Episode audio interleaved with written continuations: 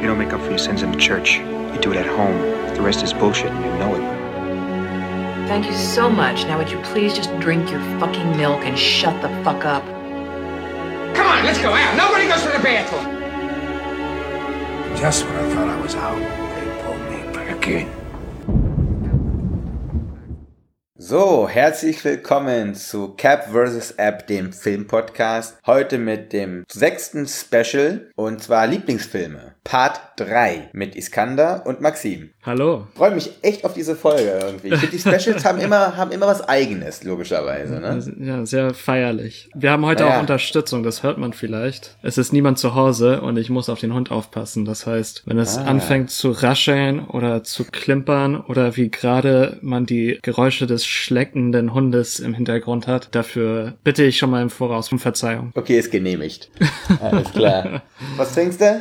Äh, Wasser. Richtiger Downgrade bei dir, weißt du? Ja, nicht mal, nicht mal Bohnen. Äh, Noch nicht mal heißes Wasser mit Boden gelöst, sondern einfach nur Leitungswasser. Oder was trinkst du da? äh, nee, mit Sprudel. Also wenigstens Okay, das. Immerhin. Ja, richtig fancy heute. Ich merk schon. Heute ist auch Lieblingsfilme, Alter. Da könntest du dir irgendwas gönnen eigentlich. Irgend so ein Bourbon oder so, I don't know. Ist doch gerade unterrichtet, oder? Ich habe meine letzte Stunde des Semesters gegeben. Es gibt noch Zensuren zu verteilen heute. Es gibt noch Papers zu schreiben. Deswegen, das ist so der schöne Teil meines Tages, sagen wir es mal so. das sind alles Argumente, um sich jetzt einen Bourbon aufzumachen, aber Weißt du, das Problem ist, wenn ich mit einem Bourbon anfange, dann ist es schwierig aufzuhören. ja, aber musst du ja auch nicht mehr, weil ist ja jetzt äh, Ferien. Wie gesagt, ich muss weiter arbeiten heute. Es ist, äh, ich schiebe Ach, heute gut. Spätschicht. Der Hund ist der Aufpasser dann, ne? So ein Wachhund hast du dann.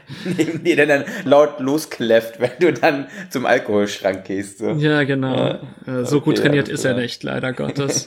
Bei dir, was trinkst du? Ich habe ja letztes Mal erzählt, dass ich bei einer Weinmesse war, der Raw. Die war voller Erkenntnisse auch. Also habe ein paar ganz coole Sachen entdeckt und ein paar Erkenntnisse auch gewonnen. Unter anderem, dass eben nicht alles super fancy und cool ist, nur weil es Natural Wein ist. Muss man einfach Ja. so sagen. Der Zweck heiligt auch nicht alle Mittel, ne? Da gab's so finnisches Weingut, die aus dem Burgenland in Österreich halt so Trauben in klimatisierten LKWs nach Finnland schaffen, um sie dann dort zu vinifizieren. Relativ sinnlos, finde ich. Ja, das. Äh, Also wenn du Bock hast, Wein zu machen, dann zieh halt dahin. So.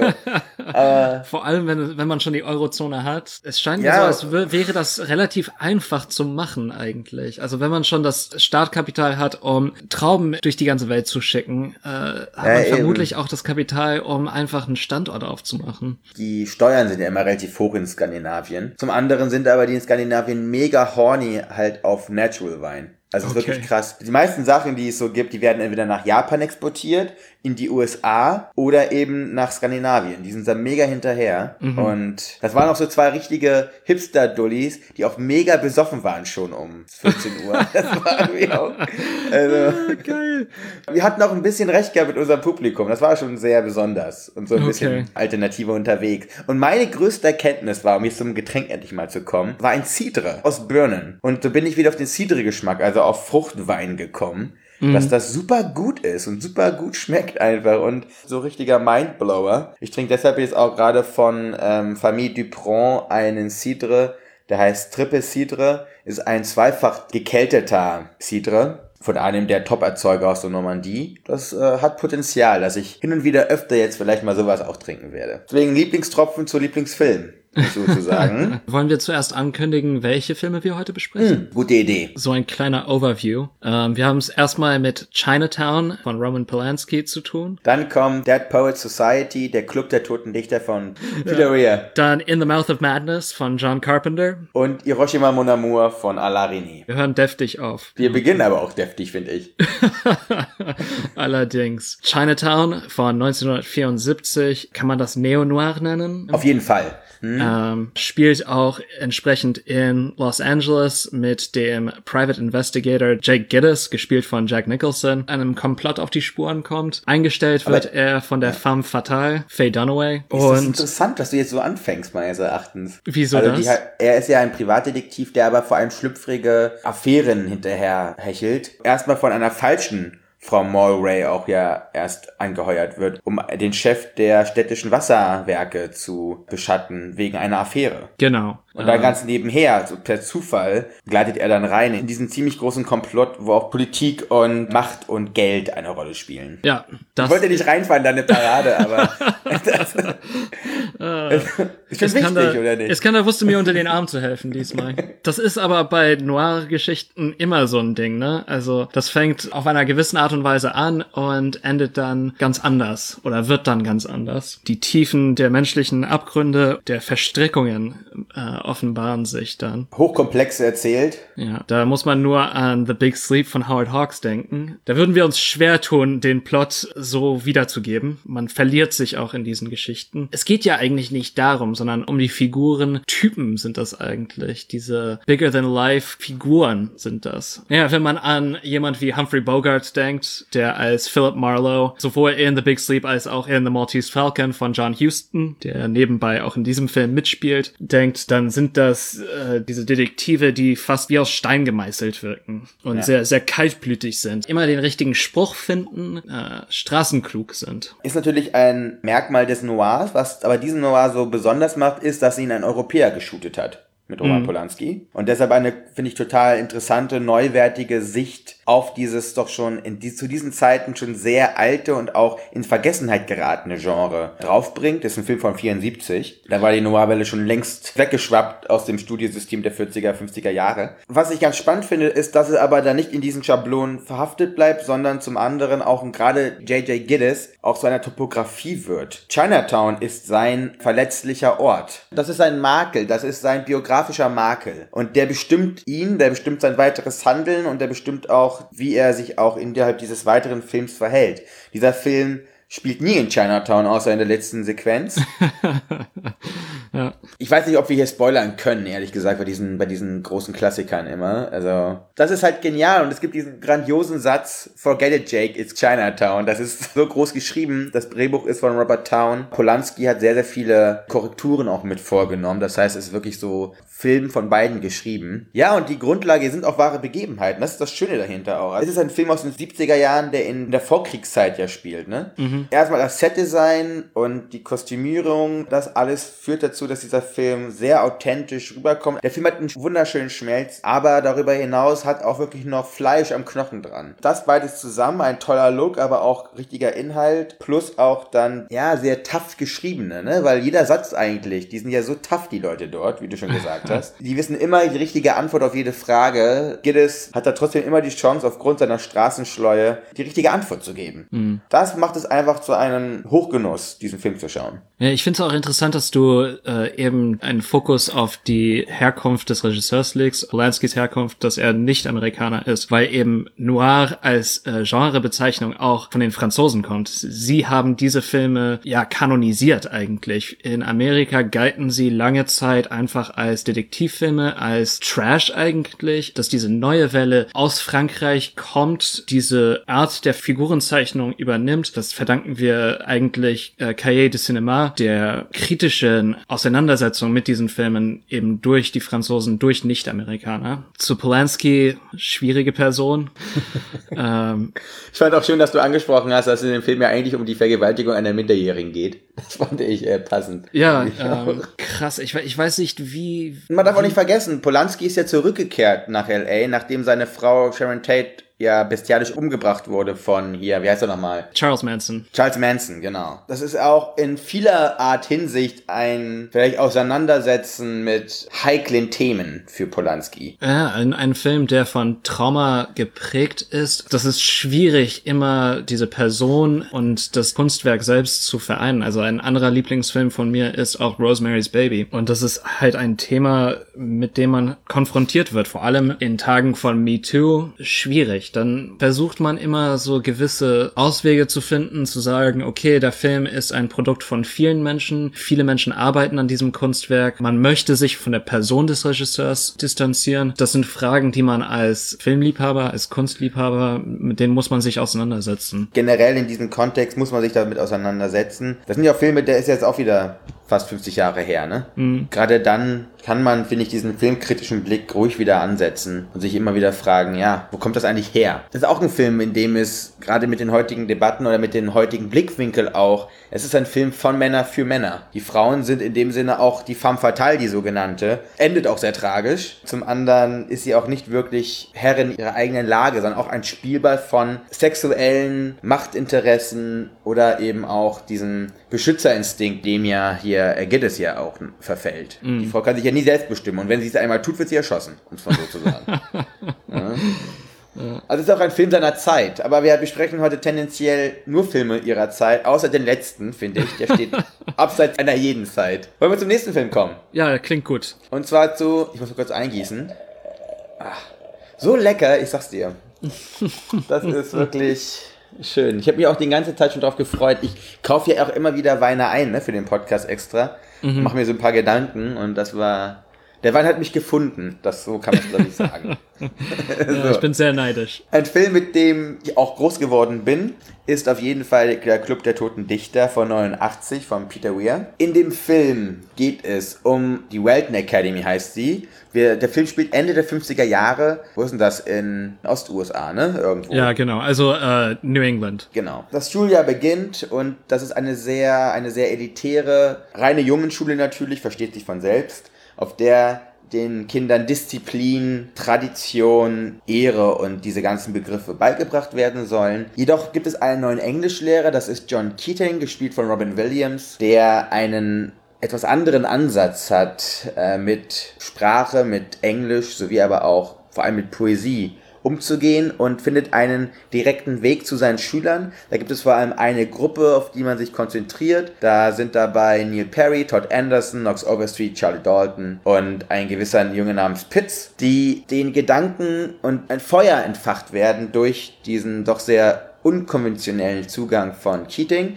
und gründen dann auf der Basis einer Tradition, die auch von Keating sehr viel gekommen ist, als er selber Schüler war an der Welton Academy, den Club der Toten Dichter, die Dead Poet Society, in der sie der Poesie frönen und dann jeweils die einzelnen Jugendlichen sich dann entwickeln. Der eine wird ein Schürzenjäger, sagen wir so.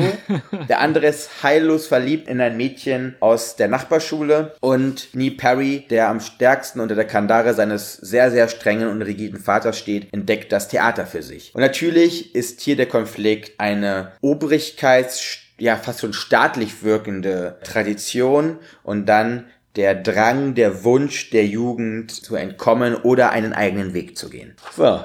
das ist ganz witzig, weil viele Menschen haben den in Deutschland auf jeden Fall im Englischunterricht gesehen. Das ist so ein Film, der immer in Schulen gezeigt wird, weil es ist auch ein pädagogischer Film. Ich glaube auch viele Lehrer einfach genauso sein wollen wie Keating, Ja, glaube ich. sie wollen, sie Also- wollen sich in, in dieser Figur sehen. Ist auch einfach der Impetus gewesen für so viele Parodien, so viel Abklatsch, wenn man so alleine an die Lifetime und Hallmark Movies denkt, die den Plot einfach eins zu eins übernehmen, ins Ghetto verlegen oder in, äh, in den Süden Ja. verlegen oder w- wohin auch immer und versuchen eben diesen Funken wieder zu entfachen. Das baut sich alles auf. Ich weiß, was du meinst. Natürlich ist es so, es ist ein absoluter Mutmacherfilm, ein Inspirator, ein Herzenswärmer. Das Klischee liegt nahe, zu sagen, wir haben hier die jugendliche Kraft, der dann Flügel verliehen werden, eben durch altruistische Gedanken, durch humanistische Gedanken, durch auch so etwas wie Poesie. Klar, das ist ein Film auch seiner Zeit. Du kannst heute, ich weiß ich nicht, vielleicht bin ich auch ein verschrobener alter Sack, der denkt, dass man die Kids von heute nicht mehr mit Lyrik bekommt. Aber meine empirischen Beobachtungen widerstreben diesem Eindruck, dass man heute noch Leute mit Thoreau, äh, Shakespeare oder eben hier Hesse oder Heine kriegt, weißt du? So.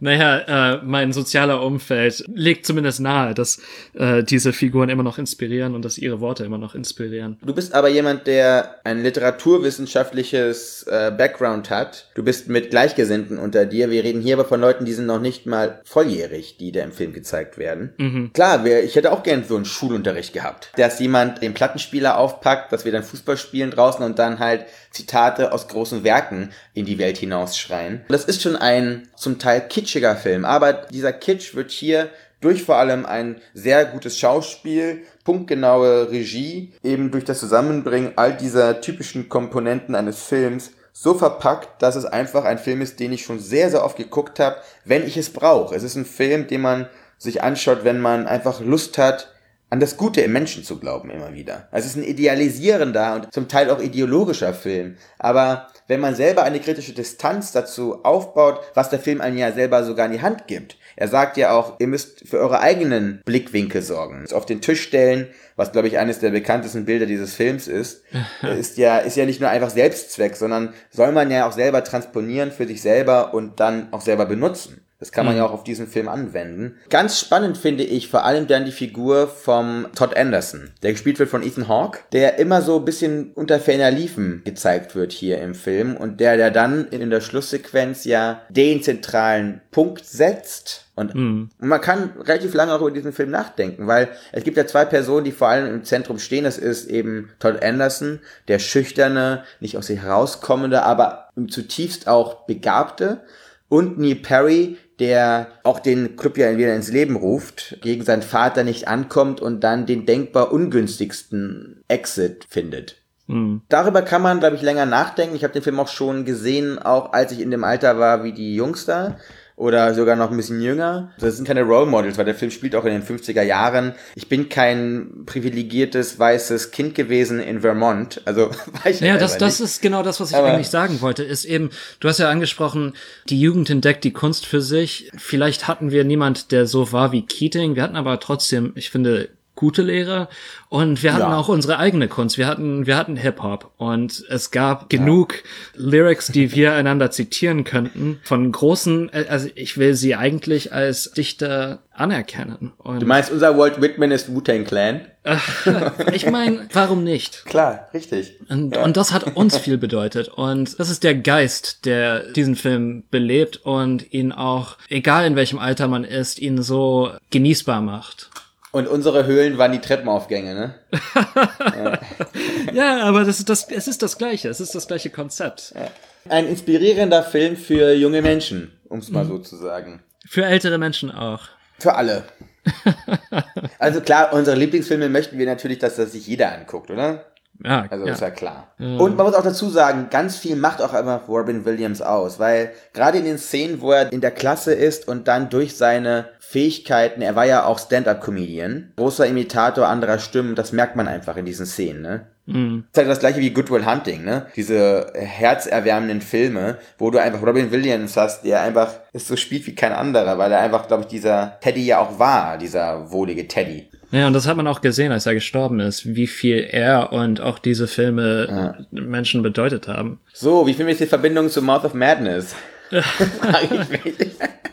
Äh, ich referiere einfach wieder Chinatown und sage, wir haben es wieder mit einem, äh, Private, naja, nicht Privatinvestigator, sondern Versicherungs, er, er untersucht Versicherungs- Versicherungsbetrug. John Trent, gespielt von Sam Neill. Er soll einen verschwundenen Autoren wieder auffündig machen. Äh, Sutter Kane heißt er. Die Ähnlichkeit mit dem Namen Stephen King ist gewollt. Es ist ein Film über einen Pulp-Autoren, einen Horrorautoren, der die Welt verzaubert äh, oder erschreckt mit seinen Geschichten. Der ist jetzt untergetaucht. Ja, seine Publizisten wollen, dass er gefunden wird und äh, heuern halt John Trent an, um das zu tun. Trent begibt sich auf eine Reise. Es ist wieder New England. Hier die Schattenseite von New England, um diesen Autoren zu finden und es ereignet sich immer Seltsameres.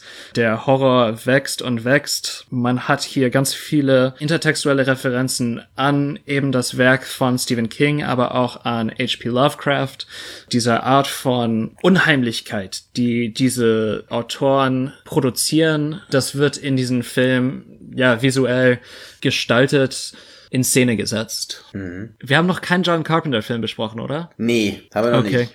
Du bist nicht der größte Fan, oder? Ich bin kein Fan. Also ich, also ich habe die meisten Sachen von ihm gesehen. Er hat ja so ein paar Horrorfilme gemacht, die auch wirklich ja stilprägend halt sind, ne? Muss man Also einfach Halloween sagen. Also The Fog ist aber auch ein Film, der mir jetzt einfällt, so der auch bekannt ist einfach. Das sind, ja, Pulp-Filme, also relativ billig gemachte Filme für Ja. ein breites Publikum. John Carpenter hat trotzdem ein Gespür dafür, was die gesellschaftlichen Verhältnisse der Zeit sind, was die animierenden Verhältnisse sind. Man kann mit diesen Filmen sehr viel machen. Man kann da Mhm. sehr viel erkennen. Es ist immer auf eine Art und Weise gemacht, dass es immer noch als Entertainment funktioniert. Also für mich war es einfach ein Sammelsurium aus Schockeffekten, aus auch popkulturellem Trash und einer ganz gewissen Selbstreferenzialität und einer auch satirischen Aufarbeitung von sich selbst oder generell dem Kosmos Horror, das dann zu so einer atemlosen Achterbahnfahrt verdichtet wird, die manchmal auch jenseits von Gut und Böse ist, ne? Also, wenn dann da hier Prochno in der Tür steht und dann zehnmal die Tür auf und zu geht der Kirche, das hat schon so ziemlich trashigen Beigeschmack, muss man einfach sagen. Ist ein ganz eigentümlicher Stil, wirklich. Er ist ja der Großmeister des Pop-Horrors, könnte man ja eigentlich so sagen. Und er schaut auch vor keinem schlechten Geschmack zurück. Und das macht es aber am Ende stilprägend und ja, gut. Man muss halt sagen, der Effekt steht deutlich über Figurenzeichnung. Der Versicherungsagent John Trent, die Sekretärin Linda Stiles, auch Sutter Kane, ähm, die sind eher Mittel zum Zweck und nicht wirklich zentrale Fixpunkte einer Erzählung. Die Erzählung hier selbst ist halt auch relativ schematisch, weil hier geht es um was ganz anderes. Und wenn man das weiß und wenn man das beachtet, dann hat man wirklich, ja, einen interessanten Film, der ja aber auch wieder ein Film seiner Zeit ist, ne, weil dieses postmoderne Hinterfragen auch von Medienwirkungseinflüssen oder Effekten ist natürlich auch eine Sache, der man auch die Zeit anmerkt. Also für den perfekten Horror fehlt mir halt einfach die Bindung dieser klassischen Schockeffekte zu Figuren. Das fehlt mir dort. Wenn man es aber als die selbstreferenzielle Werk betrachtet, ja, dann macht es auf jeden Fall Spaß, sich auf die Suche zu machen nach den ganzen Stephen King-Referenzen oder H.P. Lovecraft-Geschichten. Ja, und einfach dieses Feeling. Ich glaube, das ist es mehr als alles andere, diese, dieser Schauder und dieser, ich, ich erinnere mich als Kind war ich, naja, zuerst habe ich mich in Herr der Ringe und Harry Potter verliebt, aber dann war Stephen King so die erste eigene Leseerfahrung, die ich gemacht habe, die ich selbst ausgesucht habe. Eben weil ich die Cover, die natürlich auch total trashig sind, äh, von denen habe ich mich angezogen gefühlt und ähm, das animiert immer noch meine, meine Liebe für diese, für diese Romane und auch für diese Filme oder für diese Art von Filmen. Der Film hat auf jeden Fall auch Einstellungen oder Sequenzen, die schon sehr gut gemacht sind. Ich habe den Film halt um 13 Uhr geguckt, also es war die falsche Tageszeit. so. Aber trotzdem, hätte ich das halt im Dunkeln geguckt und dann gibt es diese, diese Fahrradsequenz auf der ausgestorbenen nächtlichen Landstraße. Das wird auch nochmal rekurriert dann in der zweiten Hälfte. Das erste Mal aber, wo sie fährt, das ist extrem gut gemacht. Und davon gibt es immer wieder so Sachen, die ja hier wirklich idealtypisch gezeigt werden. Für mich ist es großes Effektkino. Ja. ja. Kein Erzählkino, sondern Effektkino. die jetzt den Bogen Und- zu schlagen, das Oh wird ja. echt schwierig. Es ist auch Effektkino. Ein Film, der mich maßgeblich geprägt hat, beziehungsweise der Regisseur an sich ist jemand, der großen Einfluss auf das hat, oder wie ich Film begreife.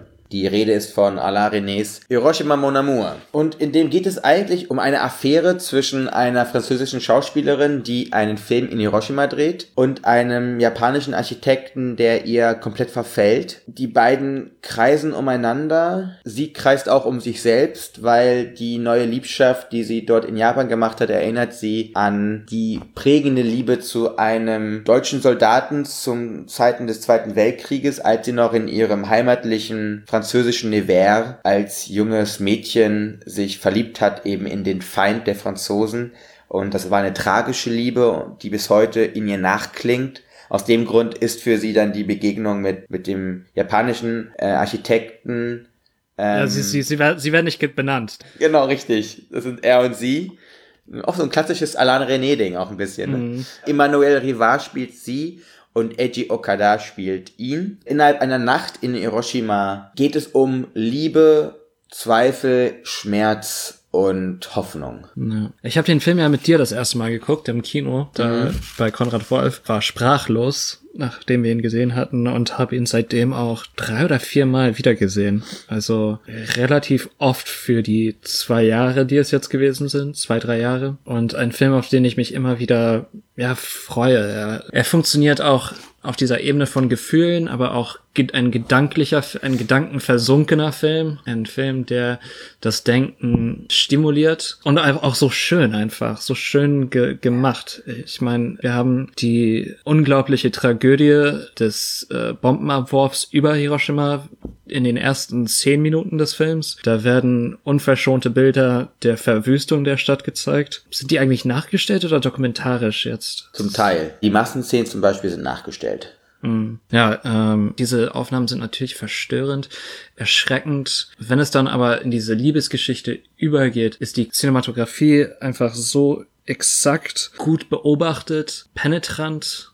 Ja. Du hast davor gesagt, das Denken. Und ich finde, genau das macht diesen Film aus. Der Film zeigt uns nicht nur eine Realität, er zeigt uns auch Bewusstsein. Er zeigt uns gefilmtes Bewusstsein. Er zeigt uns Denkmuster. Er zeigt uns, wie wir persönlich im Innersten funktionieren. Und das ist nun mal einfach eines der dokumentarischen Genies, René, mit Nacht und Nebel. Diese dokumentarische Exaktheit verbunden eben mit dieser fiktiven Kreativität macht diesen Film absolut aus. Also wir haben es hier zu tun mit einem Film, der herausragend verknüpft ist in Einstellungen, Bildern. Es funktioniert immer in dem Inneren von ihr, dann zu einer äußeren Betrachtung wieder in Hiroshima. Ein poetischer Fluss eigentlich, der dann auch noch unterstützt wird von der Musik von Georges Delerue, den wir auch schon mal vorgehabt haben bei äh, Le Mépris. Exakte Mise en Scène, mhm. die immer so zum Hang hat, fast schon, die wirkt gestellt, aber ist es nicht. Mhm. Und schrammt immer daran vorbei.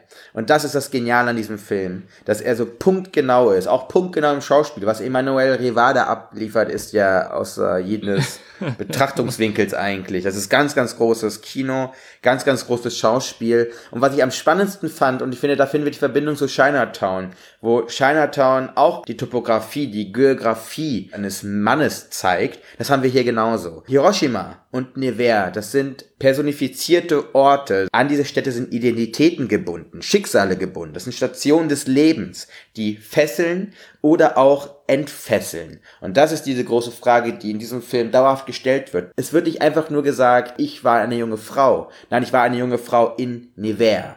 Oder ich mhm. habe geliebt in Nevers. Das wird die ganze Zeit Nevers und Hiroshima müssen die beiden meistgenannten Worte in diesem Film sein. Das hat diesen Grund, weil eben auch dieses Schicksal, was ist schon angesprochen, die Anfangssequenz. Ich liebe diese Anfangssequenz. Das ist unfassbar, was dort verbunden wird. Ineinander geschlungenen Körper von Liebenden zu dem Tod von 200.000 Menschen in einer Sekunde. Das wird zusammengebracht. Mhm. Eine Explosion, eine cinematografische Explosion. Und deswegen hat dieser Film einen so großen Einfluss weil er so leise wirkt, aber gigantische Ausmaße annimmt durch diese Verbindung eben von globalen zu persönlichem, zu Vergangenheit und Zukunft und das perfekt zusammenbringt. Ich meine, das hat ja ein, so eine Gefahr, eine Vulgarität zu werden eigentlich und ja. schafft es, dem nicht nur zu entgehen, ähm, sondern etwas wirklich ein Meisterwerk daraus zu schaffen. Weil er aber eben genau Hiroshima zum einen diese Verbrechen, was es war, zum anderen aber auch diese Tragödie, diesen Schmerz, der damit verbunden ist, eben nicht benutzt, um es eben so Rosamunder Pilcher-mäßig zu verknüpfen mit einer Liebesgeschichte. Ja, durch die Figur schafft er eine komplementäre Geografie die das aufnehmen kann, diese große Bürde, die Hiroshima bedeutet. Und deswegen ist es immer ein zitternder Kampf eben des Schmerzes, eine Ekstase. Deswegen funktioniert's, weil er es schafft, eine Ebenbürtigkeit zu erschaffen, filmisch. Ja. Man hört's, ne? Guter Film. Kann man gucken. Ich finde, alle Filme, die wir heute besprochen haben, außer vielleicht Mouth of Madness, sind Filme, die man sich auch am Sonntagnachmittag anmachen kann. Zum richtigen Sonntagnachmittag, weißt du? Mhm. Wenn man Bock hat, dich richtig mal was zu geben. Mouth of Madness muss man einfach gucken, wenn es dunkel ist. Ja. Das ist meine Erfahrung. Also. Vor 10 alle Lichter Uhr aus. nicht dran denken. nee. Ja, auch im Nachmittag ist einfach doof, weißt du, hier Vögel zwitschern, Kinder fahren mit Fahrrädern, ja gut, das passt sogar, ne? Wenn Kinder mit Fahrrädern fahren. Aber Nächstes Mal besprechen wir unsere Lieblingsliebesfilme, weil wir ja vor paar Folgen mal ins Rudern gekommen sind, als es darum geht, was sind denn so geile Liebesfilme, ne? Mhm. Und deswegen besprechen wir jetzt jeder zwei. Wir hatten Lieblingsfilme, so jetzt gibt's Liebesfilme. Ja. Die auch muss auch Tendenz sagen- haben zu Lieblingsfilmen, ne? Auf jeden Fall. Und ich hätte ehrlich gesagt Hiroshima Mon Amour auch in Liebesfilme reinpacken können. Ist klar. Aber da habe ich Platz für einen anderen Film, den ich auf jeden Fall mit unterbringen will, weil deine Auswahl ist bisher sehr melodramatisch, muss man sagen. Ich, äh, ich habe dieses Semester entdeckt, dass ich Melodrama liebe. Ähm, ich weiß nicht, was genau das über meinen Geschmack sagt, aber Deshalb auch Chinatown, ne? So ein bisschen. Ein bisschen melodramatisches ändert das ja auch. ja, anscheinend, anscheinend habe ich den Hang dazu. Aber ich, ich bekenne mich jetzt dazu einfach. Aber mich immer auslachen, dass ich Romcoms liebe, ne? Exakt. Spannend. Ja, Spannend. jetzt, jetzt kannst du mich äh, auch fertig machen. Das kann ich auch mal roasten. Aha, ja. Wunderbärchen. Ah, sorry, das machen wir aber raus. nee, bitte nicht. Ja, weißt du, wenn man eine ganze Flasche Cidre trinkt, irgendwelche Opfer müssen gebracht werden. Also, das geht auch nicht an mir spurlos vorbei hier. ah, ja, Dann aber bis zum nächsten Mal. genau so machen wir es. Ciao. Ciao.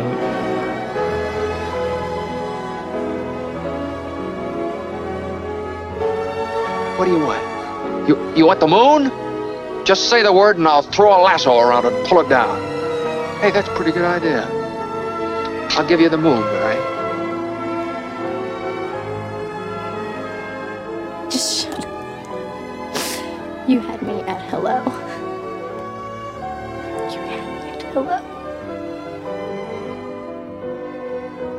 You should be kissed and often, and by someone who knows how.